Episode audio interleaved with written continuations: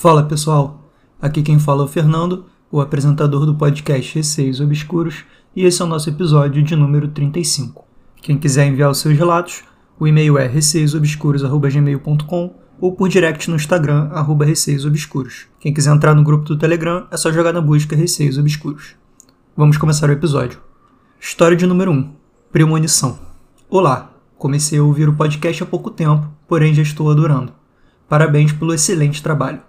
Ouvindo os relatos, um mais assustador que o outro, não pude deixar de esquecer uma experiência um tanto quanto perturbadora que tive algumas semanas atrás. Me chamo Olivia e devo começar explicando que desde pequena posso controlar meus sonhos, coisa que mais tarde descobri serem sonhos lúcidos, e foi em um desses que tudo começou.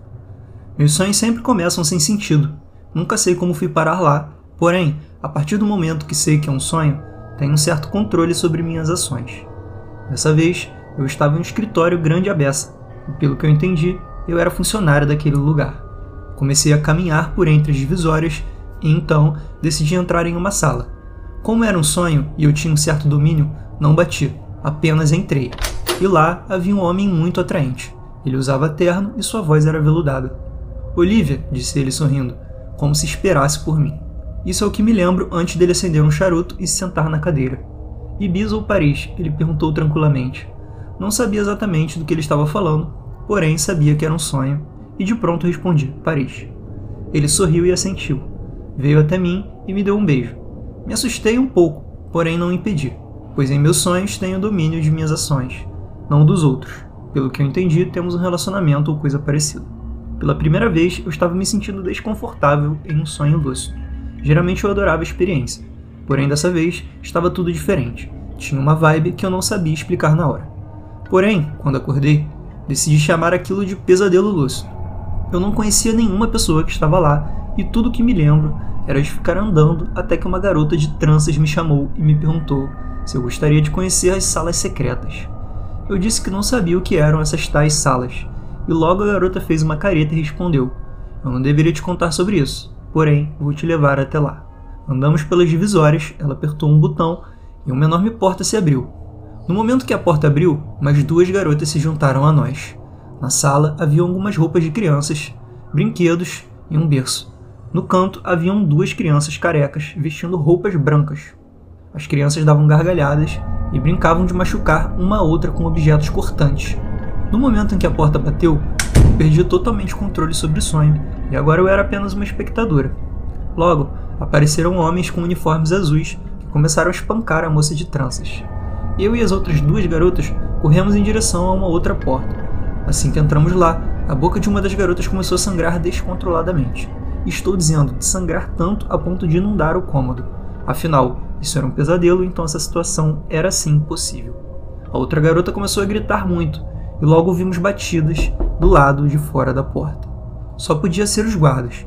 No momento, não entendi. Porém, quando acordei, acho que eu e minhas companheiras de pesadelo decidimos fingir ser crianças brincando, pois começamos a bater a cabeça nas paredes e dar gargalhadas. As batidas cessaram e saímos. Eu estava encharcada de sangue e assim que abri a porta dei de cara com um homem que me perguntou sobre Paris ou Ibiza. Quando ele iria abrir a boca para falar alguma coisa, eu acordei. Sempre tenho pesadelos e sonhos estranhos. Nunca fico cismada com eles. Ou assustada mesmo me lembrando sempre de detalhes e coisas que meus conhecidos acham impossível que eu realmente me lembre. Já falaram que eu invento os meus sonhos, mas eu juro que me lembro de tudo. Esse realmente mexeu comigo. Acordei suando e com dor de cabeça. E olha que as imagens nem eram tão horríveis quanto as dos outros pesadelos que eu costumo ter. Fiquei pensando nisso por dias. Contei para minha mãe e ela mandou eu parar de ver filmes de terror e coisas relacionadas a isso. Contei a minha avó e ela me mandou ir para a igreja. Contei para minha irmã e ela mandou eu parar de inventar histórias. Vendo que ninguém iria acreditar em mim, eu fui deixando para lá. Porém, os rostos nunca foram esquecidos.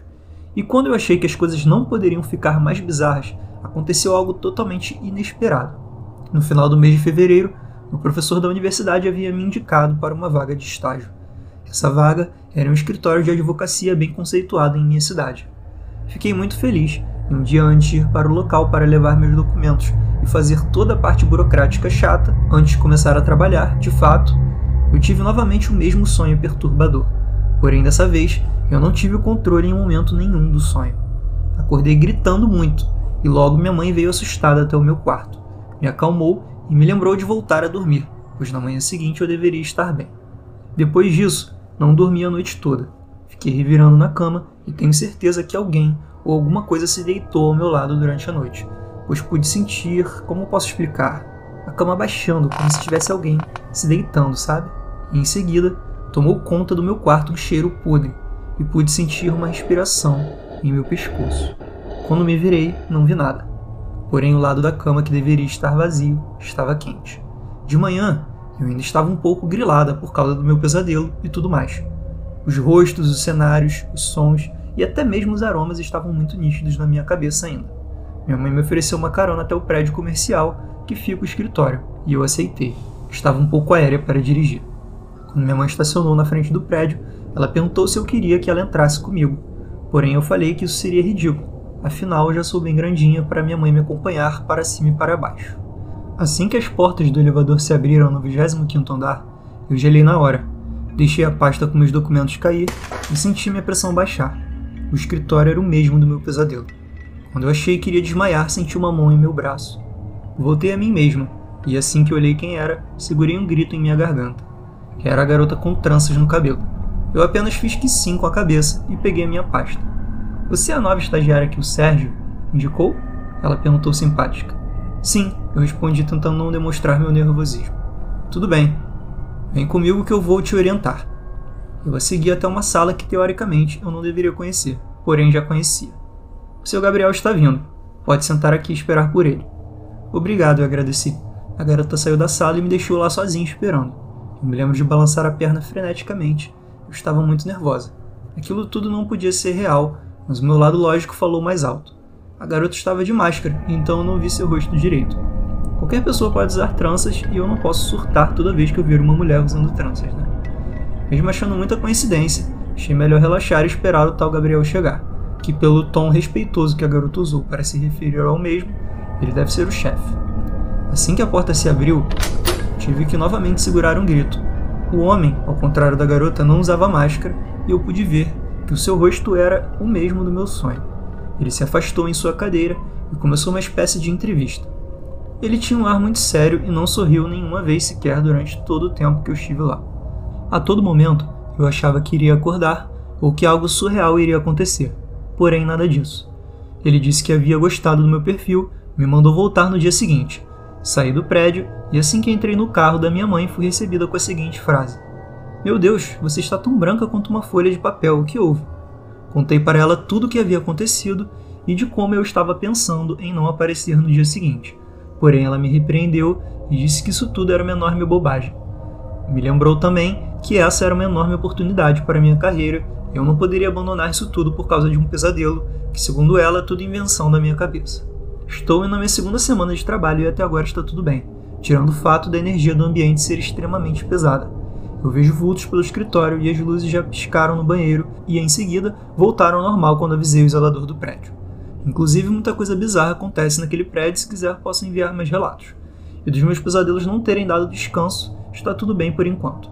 Descobri que Gabriel é um cara muito legal, Tento disfarçar meu nervosismo quando ele está por perto, pois algumas vezes ainda sonho com ele me perguntando sobre Paris ou Ibiza, e em seguida me dando um beijo. Isso me assusta, pois, ao contrário do meu pesadelo, nós não estamos nem perto de termos um relacionamento romântico. Bem, é isso. Sei que é um relato longo e não parece muito assustador, mas para mim foi e está sendo uma das piores experiências de todas. Obrigado por ler, te desejo todo sucesso, você tem muito talento. OBS, caso tenha novidades, te atualizo.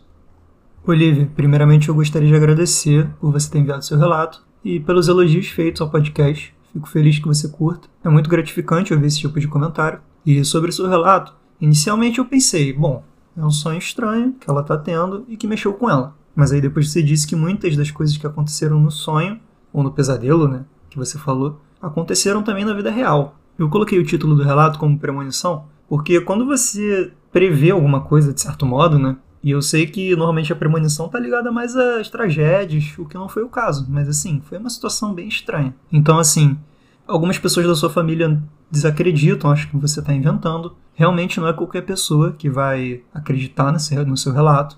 Particularmente aqui, meu objetivo não é desacreditar ninguém, Eu tô aqui acreditando que tudo que me mandam é realidade. E partindo desse princípio, é uma situação muito estranha. Claro que nem tudo que aconteceu no sonho vai de fato acontecer, assim como a sua conversa lá com o Gabriel, né? Ou mesmo as outras coisas bizarras que aconteceram. Então, assim, acho que você, por enquanto, deve ficar tranquila, ver o que vai rolar no seu emprego e prestar atenção nesse sentimento que você tem quando está lá. Porque você disse que se sente um pouco mal, acha o ambiente meio pesado, já viu luz piscando, coisa do tipo. E agora a história de número 2. O título é A Opressão. Esse relato foi enviado pela Luana por e-mail. Essa situação foi a mais recente. Aconteceu em fevereiro de 2021.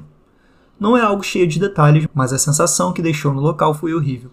Fevereiro, eu e meu namorado estávamos de férias.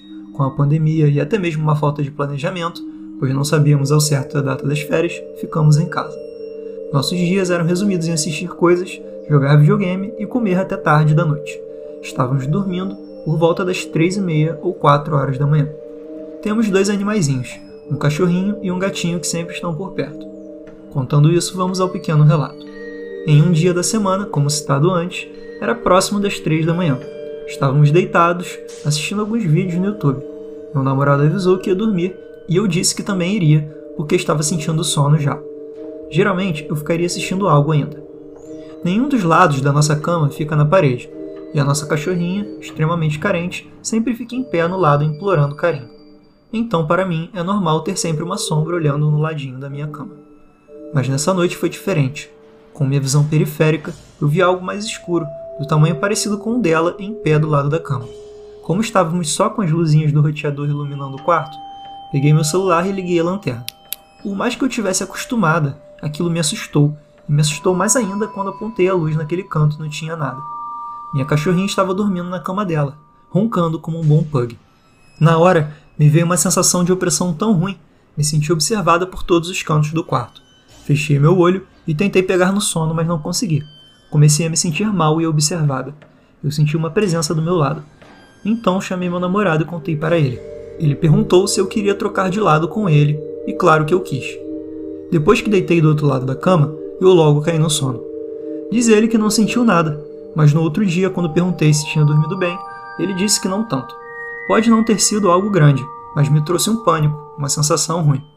A propósito, antes que pensem, não estávamos vendo nada para dar essa sensação.